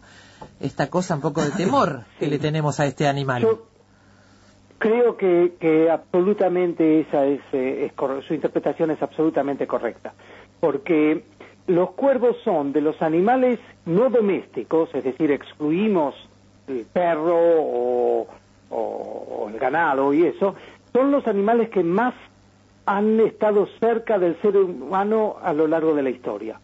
Eh, por ejemplo, eh, cazadores en, el, en Canadá que, mm, que indios del, del, de, la, de la zona fría de Canadá, del norte, que utilizan a los cuervos para que les indiquen dónde puede haber eh, manadas de, de alces que, mm, que ellos cazan y luego recompensan a los cuervos con, con, parte del, del, botín. de la cacería. este mismo tipo de asociación la tienen los cuervos con lobos. Eh, los lobos utilizan la presencia de cuervos y los cuervos aparentemente, esto no está demostrado absolutamente, pero parece ser cierto, eh, se comportan de manera de señalarle, porque detectan desde arriba volando donde hay manadas de potenciales presas y vuelan de manera de que los lobos puedan acercarse, cazar a animales grandes y luego los cuervos pueden utilizar carroña. Fantástico. se, lo, creemos porque lo cuenta usted. Es impresionante. increíble. Profesor eh, Alex Kasenlik, la verdad que ha sido un gusto tenerlo en efecto mariposa. Le mandamos un abrazo de Al contrario, es un placer conversar con ustedes. Muy, muy amable. Muchas gracias. Lo único seguro es que el sol sale por la mañana y se oculta en la noche. Canción de los inmigrantes, para hablar de vikingos, que es nuestro título de hoy. Estaba de nuevo fascinada con esas historias de los cuervos, ¿eh? Increíble lo que hacen estos, estos bichos a los que queremos poco. ¿eh? Bueno, eh, Vikingos el título de hoy y Alberto te cuento que los oyentes están muy activos como siempre. Pilar, mira, puso fotos con la saga Millennium de Stieg Larsson, hablando, ¿no? De, de la novela policial eh, nórdica, ¿no? Eh, unas fotos fantásticas y, una foto de Henning Mankel con una tapa de eh, el Ballander de Kenneth Branagh, precioso también. Qué bueno. ¿eh? Gracias, eh, Pilar. Gracias a Pilar. Y puso también una noticia que es de junio de este mismo año, que hablaba de que el Museo Nacional de Dinamarca acogía la exposición Viking, cuya pieza fundamental es el barco vikingo Roskilde eh, 6 eh, el Museo Nacional de Dinamarca está ubicado en una mansión del siglo XVIII en Copenhague y exhibe la quilla completa y partes del casco del barco vikingo más grande del mundo, 37 metros de largo. Fue encontrado en febrero de 1997 junto a otros ocho barcos en Roskilde, al oeste de la capital. Las naves aparecieron por casualidad, eh, aparecieron por casualidad durante la construcción del nuevo Museo de los Barcos Vikingos eh, que está situado en el fiordo de Ros Roskilde. Este barco se mostraba por primera vez al público con motivo de la exposición Viking que se celebró eh, se celebra en realidad del 22 de junio al 17 de noviembre de este año en el Palacio del Príncipe, sede del Museo Nacional de Dinamarca, y que es la mayor muestra sobre los vikingos en los últimos 20 años. En 2014, esta misma muestra va a estar en el Museo Británico de Londres y en 2015 en el Museo de Prehistoria e Historia Antigua de Berlín. Eh, este barco era un barco de guerra que podía transportar a 100 guerreros vikingos y que probablemente formaba parte de una flota real. y está, bueno, hay unas fotografías acá de, la estructura que muestra el Museo eh, Nacional de Dinamarca. Qué bueno, eso me, abre camino para nuestro próximo entrevistado ¿eh? sobre esos temas. ¿eh? Seguramente. Antes de ir al próximo entrevistado, ¿le reiteramos los horarios? Sí, por favor. De la serie. Bueno, este ¿Tenías algo de Claudio Sánchez también? Ah, tengo, ahora ah, te cuento, ahora te cuento. Eh, la serie Vikingos, para los que quieran enganchar, si no la hayan visto todavía, este lunes pasado, ayer, dieron el capítulo estreno, el episodio 3. pero el jueves 29 a las 11 de la noche va la repetición de ese capítulo estreno, que también se repite el primero de septiembre a las 8 de la noche, el domingo a las 8 de la noche. Eh, siempre en National Geographic, en Nat Geo. El lunes 2 va el capítulo estreno, el episodio 4, a las 10 de la noche, y el jueves 5 de septiembre a las 10.45 repiten este, este episodio 4. Buenísimo. Lo que manda Claudio, como un aporte, Claudio, si no es Los Simpson, es alguna cuestión tecnológica que manda para, para aporte para efecto mariposa siempre, es el, eh, los datos sobre el programa vikingo de la NASA, que consistió en dos misiones no tripuladas al planeta Marte, conocidas como Vikingo 1 y Vikingo 2, un programa que venía a suceder a la Mariner 9, una sonda orbital lanzada en el año 1971 a Marte con mucho éxito. Las naves Viking supondrían además las primeras dos misiones de aterrizaje americanas sobre Marte y el primer estudio biológico de ese planeta. Cada misión tenía una sonda orbital diseñada para fotografiar la superficie marciana desde la órbita del planeta y actuar como un intermediario de comunicaciones entre la Tierra y la sonda Viking de aterrizaje o VL, Viking Lander, que se separaría de esta y se posaría sobre la superficie del planeta. Fue la misión más cara y ambiciosa jamás enviada a Marte hasta la fecha, con un costo total aproximado de mil millones de dólares de la época. Fue muy exitosa, aportó la mayor parte de la información sobre Marte, de la que se dispuso hasta finales de la década del 90, con la llegada de los primeros rovers marcianos. El Viking 1 se lanzó el 20 de agosto de 1975 y el 2 el 9 de septiembre del mismo año. Qué bueno, ¿eh? Y gracias a ella conocimos los datos, los detalles de Marte. Gracias, Claudio, eh, por estar siempre ahí tan atento. Eh. Te mandamos un abrazo desde Montevideo. Eh. Nos vamos a conocer las historias vikingas, los barcos, la navegación, estos, a navegar. Los secretos de los dueños de la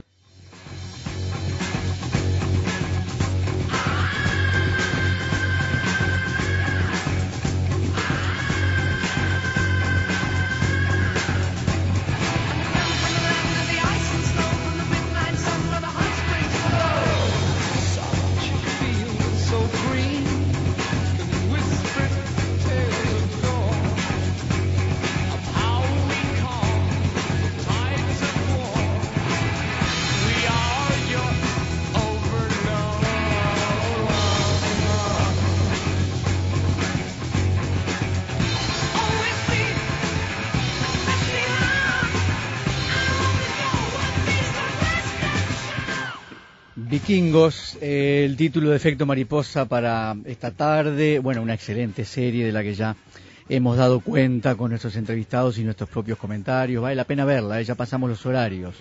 Lo que decíamos al comienzo, ahora vamos a navegar un poco, vamos a charlar sobre la navegación vikinga y hacer un recorrido por esos territorios que fueron conquistando los vikingos. La entrevista, decíamos al comienzo, es con un especialista en el tema, Manuel Velasco Laguna, escritor y fotógrafo, es un gran divulgador de la historia y cultura vikinga, un incansable viajero, acaba de llegar de Islandia hace una semana. Eh, en una visita a un museo en Suecia, Manuel Velasco tuvo un flechazo repentino y se enamoró de la cultura vikinga y a partir de allí eh, se convirtió en un gran experto en el tema. En idioma español, el gran experto que tenemos. Ha viajado mucho eh, por el norte de Europa y, bueno, se ha documentado eh, sobre todos estos temas y ha publicado varios libros. ¿eh? Decíamos hoy al comienzo, el primer libro que editó fue La saga de Iago en el año 1999, una novela histórica en la que bueno el protagonista es un joven gallego que es capturado por los vikingos en el siglo VI. En 2012 publicó Breve Historia de los Vikingos, precisamente, Territorio Vikingo, un texto que hoy, que ayer leímos, eh, y una compilación de 15 viajes a Suecia, Dinamarca Islandia, Normandía, Noruega y las Islas Británicas, y en formato digital además ha publicado La muerte de Beowulf y otros cuentos. Manuel Velasco, bienvenido a Efecto Mariposa esta tarde, un gusto tenerte entre nosotros, ¿eh? Igualmente, eh, hace ya años que participé en el programa y bueno, pues encantado de, volver. Es cierto que estuvimos charlando en algún momento sobre Islandia, creo recordar. Islandia, ¿eh? justamente, que yo acabo de regresar hace muy poquito. Qué enamoramiento con ese país y con toda esa parte del mundo, ¿eh? ¿Cómo, cómo ha estado este, sí, de aquel flechazo, como bien has dicho, en aquel museo sueco, Pues la verdad es que ha pasado ya años, eso aquello fue en el siglo pasado y, no ha parado ese enamoramiento. ¿Qué pasó? ¿Qué te pasó en ese momento, en el siglo pasado? ¿Qué fue lo que te pasó? Bueno, pues era un museo de la isla de Gotland en Suecia era un museo de historia al que bueno eh, pensaba ir pues para ver la historia de la isla y tal. No, no tenía una mm, nada especial con los vikingos yo entonces pero justamente viendo las piedras rúnicas que allí es eh, posiblemente las mejores piedras rúnicas son las de Gotland justamente las que están en, en, ese museo más otras que están en el museo de Estocolmo y que según los holandeses se las han robado pero bueno eso ya es otra historia. Bueno viendo esas piedras y el mapa de las rutas comerciales y otros objetos que maravillosos que encontré allí allí, pues fue como eso, fue un flechazo y por esta cultura y este pueblo, este, esta parte de la historia, esta parte de, Europa y a partir de entonces pues ya no, no he parado. Manuel, ¿por qué admiramos tanto a los vikingos? La misma pregunta se le hice hoy a nuestro primer entrevistado. ¿Por qué los admiramos tanto? Siendo que, bueno, a ver, fueron grandes saqueadores también. Eh, uno, yo hoy lo comparaba con los mongoles en el otro extremo del mundo, ¿no? Pero ¿Por qué, ¿Por qué esa admiración que tenemos por, por esta cultura? Bueno, eh, hay que, obviamente eran un pueblo muy violento, pero es que eh, aquella época era muy violenta en sí. O sea, todos los pueblos europeos eh, vivían en un estado permanente de guerra, o de preguerra o de posguerra. Pero vamos, eh, la sangre corría raudales, da, igual que fueran cristianos o paganos, como era el caso de los vikingos. Entonces, ellos no eran peor que otros. Tal vez quedaron con mala fama porque fueron el último pueblo pagano. Entonces, bueno, pues eso de mm, el paganismo era como, como un valor muy negativo para los que escribían entonces, que eran los, los religiosos cristianos, y ese San Benito pues se les ha quedado en la historia. Después con el tiempo se le añadieron los cuernos eh, muy posteriormente, eso sí, muy posteriormente hasta, hasta, el siglo XIX, y eso ya fue como eh, aumentar ese, esa demonización de este pueblo. Claro. Eh, estábamos dando una noticia recién sobre el Museo de Dinamarca, donde está el Roskai 6, el barco vikingo más grande, que fue encontrado en 1997. ¿Tuviste oportunidad de verlo, ese barco? Eh, ¿Me dices que, cuál es, por favor? El Roskai 6 Ah, sí, el de Roskilde, sí. El Museo de Roskilde sí, es eh, un museo que hay, eh, es muy pequeño eh, y tiene un resto de cinco barcos que se lo rescataron del fiordo y pero que curiosamente no fueron no fueron hundidos en guerras y cosas así, sino que lo hicieron a posta para cortar el paso a los barcos grandes, grandes barcos que podían atacar la ciudad. Era es un sitio muy curioso de, ver. Manuel, los barcos perdona, tienen réplicas de los barcos porque están como muy deteriorados los restos que hay dentro. Entonces tienen réplicas en fuera, eh, fuera del museo, en el mar, y que en verano se puede, se puede hacer eh, pequeñas excursiones de ellos. Barcos hermosos, además, ¿no? Sí, sí, bastante bonito. Hombre, los hermosos, hermosos, los bonitos de verdad son los de Oslo. El Museo de Barco Vikingo de Oslo que está en el de Oseberg y el de, el de Gostak. Eh, yo me refería justamente a la, a la hermosura de las embarcaciones vikingas en general. ¿Cómo son esos barcos? Bueno, pues eh, hay dos tipos básicos de barcos vikingos. Los barcos de guerra, que eran los que popularmente se llama Drakar, que los, los historiadores muy académicos pues mm, se les pone el vello de punta cuando, cuando oyen este nombre, que consideran muy inadecuado, y que el nombre más adecuado sería el Landskip, que o sea, barco largo. Y este es el barco, como digo, de guerra, eh, muy maniobrable, muy ligero, eh, según el, tamaño podría llevar pues entre 30 o 50 personas eh, remando, eh, podría ir a remo o a vela cuando depende del viento y, luego estaban los barcos de mercantes, los barcos de los NAR, que eran como más pesados, más toscos, pero eh, podían transportar toneladas de mercancías. Y en lo que se utilizaban pues en los viajes comerciales y en los viajes de colonización, cuando la familia se entera pues se iban por ejemplo a las Islas Feroe o a Islandia y se llevaban pues todos los enseres que podían llevarse e incluso animales eh, que podían tener una plataforma hundida en el centro donde podían colocarse animales y bueno y, cargas de eh, pues herramientas útiles de cocina eh, eh, cualquier cosa que necesitara la familia en, la nueva tierra.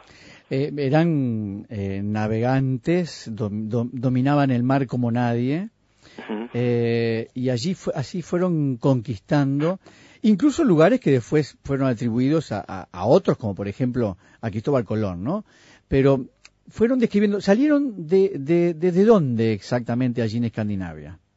Bueno, pues tenemos tres focos básicos que son lo que hoy se llaman países escandinavos, eh, que son Dinamarca al sur y más y sobre Dinamarca, Suecia y Noruega. Eh, los suecos eh, prefirieron tomar la ruta del este y en, estos suecos se incluye a los golandeses que durante un tiempo pues mm, eran como dos grupos vikingos distintos, los Esbear que, acabaron dándole el nombre a, Suecia y los y los y los godos o golandeses estos eh, hicieron la ruta del este, como digo, remontando los ríos rusos y llegando hasta hasta eh, Bizancio, Constantinopla, que se llamaba entonces, el reino, en la capital de Bizancio. Eh, era como el centro del mundo donde cualquier comerciante serio pues le gustaría estar. Digamos, hoy sería, pues yo que sé, mm, Pekín, Nueva York, un sitio así muy muy muy cosmopolita y donde había mercancías de cualquier lugar.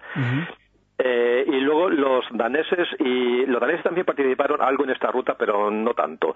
Eh, los daneses y los noruegos, en su mayoría, hicieron la ruta del oeste, colonizando pues islas como las Feroe, las Orcadas, las eh, Shetland eh, y saltando a las grandes islas, a Inglaterra, o sea, el Reino Unido y eh, Irlanda. En, Irlanda se dio el caso curioso de que se, estos dos grupos, noruegos y daneses, eh, llegaron a ser enemigos entre ellos. Entonces, los irlandeses, pues bueno, pues buscaban alianzas con unos o con otros para, para según con quién le interesaba estar. Entonces tenían nombres, los irlandeses le daban nombres distintos, ya fueran noruegos o, daneses. No le llamaban simplemente nórdicos, vikingos o los demanos, como se les decía en España. sí. Eh, los islandeses, ¿verdad? De Islandia. Irlandeses. Ah, irlandeses, sí. Eh, eh, los que van al oeste, entonces, son los que, eh, bueno, tú no sé si has visto la serie Vikingos. Sí, sí. sí bueno, es, la, es el camino que nos está mostrando de alguna forma esta serie, ¿verdad? Eh, bueno, en estas series llega solo hasta Inglaterra. Eh, entonces, eso es la pequeña ruta, la ruta inicial. De ahí saltarían a otras islas, como a las islas del Atlántico Norte, para llegar a las grandes islas, como es Islandia y más tarde a Groenlandia. Y desde allí, el Leif Erikson sería el que llegase a, Norteamérica, a la zona de Labrador, en Canadá, a, la que llamaron Vinland. Vamos a detenernos un minutito porque acabas de venir de allí, en Islandia. Eh, ¿qué, significa para ese país eh, toda la cultura vikinga? ¿Qué rastros quedan de los vikingos allí? Bueno, es, eh, su pasado, es su, además, la gente tiene todavía no todos, no vamos a decir que todos, pero muchos de ellos tienen todavía nombres vikingos. Su idioma es el, que de los idiomas nórdicos es el más cercano al idioma original de los vikingos. De hecho, eh, se dice que ellos pueden leer las sagas, las sagas de la tradición oral que se transcribieron en el siglo XIII, la pueden leer y, bueno, pues, mm, pues entenderlas prácticamente todo porque no ha variado demasiado el idioma. Eh, justamente este año he asistido al primer festival vikingo de Reykjavik. Entonces, mm. eh, es un grupo de, mm, vamos a llamarle neo-vikingos, que, eh, recreacionistas, que pues se han hecho su festival para mostrar a, a, la gente de allí, bueno, a los turistas en general, por supuesto, pero también a la gente de allí, mostrarles un pasado que, eh, bueno, a lo mejor en algunos casos ya mm, está un poquito, no olvidado, pero un poquito como decaído, o sea, que no está muy presente. Hubo un eh, había un tiempo en que la modernidad, así en general, entre comillas, pues ha querido borrar o atenuar este pasado. Eso ha ocurrido también en España en gran medida. Eh, y eh, pues mm, bueno, la gente sí sabía, por supuesto, que, había, hubo vikingos, pero vamos, no era algo que tuviese muy presente. Entonces, este grupo de que se llama Einherjar o Reykjavik están eh, haciendo pues actos culturales y sobre todo este este festival para reivindicar este pasado vikingo y pues hacer que la gente pues se sienta orgullosa de, este pasado. ¿Qué has visto allí en el festival, Manuel?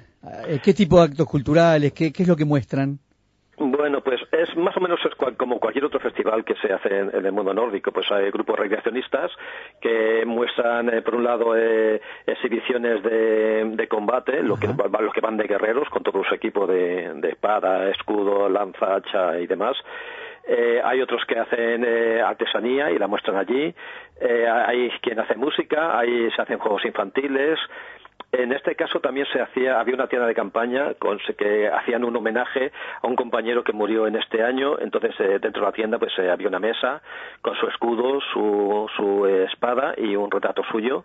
Y bueno era cada todos los miembros del grupo recreacionista pasaron por delante de la tienda para hacer, para hacer una hora de guardia cada uno como como, como homenaje al compañero caído. Entonces, bueno, pues eh, son este tipo de festivales pues eh, son muy pintorescos, la gente les encanta, a los niños les encanta es eh, una de las cosas que más se venden, aparte de, bueno, pues eh, por supuesto hay avalorios, eh, textiles y tal, pero lo que más se vende son espadas de madera a tamaño niño y escuditos pequeños con los cuales ellos se lo pasan en grande, pues después de ver el combate de la muestra de combate, pues ellos hacen lo propio, por supuesto. Manuel, has mencionado un compañero muerto, un compañero caído. no sé si es leyenda o existía un tipo de, de naves en la que incineraban a sus, a sus caídos. ¿O no es así? Bueno, pues em, a ciencia cierta no se sabe porque en las sagas esto no se cita. En los tiempos históricos no se cita. Puede que en tiempos pre-vikingos eh, se hiciese. Eh, también hay una hay un escrito de, de un árabe que un persa que, que, los conoció que se llamaba Infalan que era un embajador de, pues, del imperio persa que describe un tipo de enterramiento que tampoco se menciona en ninguna en ninguna en ninguna saga. Eh, esto eh, hay parte que en, las, en esta serie se ha puesto, pues que por ejemplo cuando la esclava se, eh, se presenta voluntaria para irse con su señor y entonces se le da de beber y todo esto. Entonces esto está está sacado de, este escrito antiguo del embajador persa. Eh, en la saga, ya digo, no, eso no, no se menciona ningún ritual de este tipo. Entonces, hay algunos historiadores que han llegado a pensar que estos, estos rituales sí podían hacerse en aquella zona que hoy llamamos Rusia, donde se encontraron y convivieron varios pueblos, como fueron los eslavos, los fineses, y, los nórdicos, los vikingos en sí. Entonces puede que fuese pues una mezcla de rituales de, varios pueblos o cosas de este tipo. Eh, Manuel, ya casi se me termina el tiempo, pero eh, has visto la serie, me decís. ¿Te gusta la serie? ¿Te gusta tú que sos especialista? ¿Qué pensás? Eh, bueno, a mí como espectáculo me ha gustado, me ha gustado mucho. lo que pasa es que, claro, como, como escritor y como aficionado de historia, hay algunos puntos que, bueno, como que me rechinan un poquito. Claro por ejemplo, el, peinado normando del protagonista con la nuca afeitada. Eso faltan siglos para que llegue esa moda y en Normandía, no en el mundo vikingo. El hermano del protagonista, que se llama Rolo, que es un nombre eh, cristiano, y después en, en, una, en un capítulo que se bautiza pasa el nombre de Rolf, que es un nombre pagano, o sea, es justamente al revés de cómo tendría que haber sido. Eh, bueno, el, el hecho de que el primer barco que, que construye, el Floki, el amigo Floki, le ponen un timón a la izquierda cuando el timón debe ir a la derecha. Se habla de viajes que se hacen a Rusia. Bueno, pues Rusia no existía eh, en aquellos tiempos, faltaba todavía siglo para que existiese. Entonces son detalles de este tipo que, que bueno, el espectáculo es muy bueno eh, visualmente y, de guion y tal, pero bueno, hay unas cositas que, que bueno, se podría haber mejorado. Sobre todo para, para especialistas, ¿no? Manuel, te, eh, te mandamos un abrazo desde Montevideo, como siempre un gusto charlar contigo, ¿eh? Seguramente, seguramente volveremos a llamarte. Gracias. Gracias, un abrazo, ¿eh? Adiós.